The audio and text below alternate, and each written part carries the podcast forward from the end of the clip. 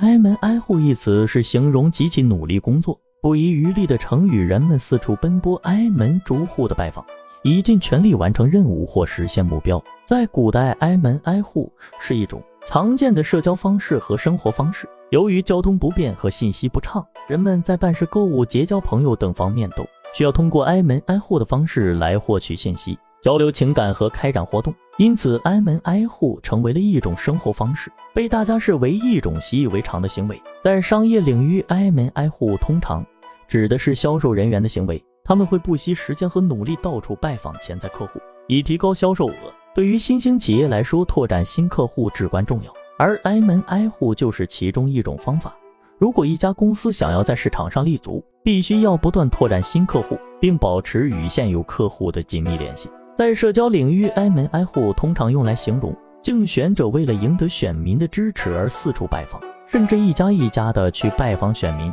这种努力可以增强竞选者与选民之间的联系，从而提高他们的知名度和赢得选民的支持。在社区组织、非营利组织或宗教组织中，挨门挨户也被广泛使用以吸引更多的会员或选民。随着时代的变迁，挨门挨户的意义也发生了转变。现今挨门挨户指的是一种极度强烈的访问行为，通常指人们在极其着急或者担忧的情况下，不断的拜访家人、朋友或者其他有可能提供帮助的人，以寻求帮助或者安慰。虽然挨门挨户是一个努力的过程，但它也有一些潜在的风险。对于那些没有准确理解市场需求、环境或社区动态的人来说，挨门挨户可能会浪费时间和资源，最终导致失败。此外，挨门挨户也有可能被视为烦扰。如果拜访者过于热情，甚至会影响到他们的声誉和信誉。挨门挨户的意义不仅仅在于为自己争取更多的生意或支持，更在于建立人际关系。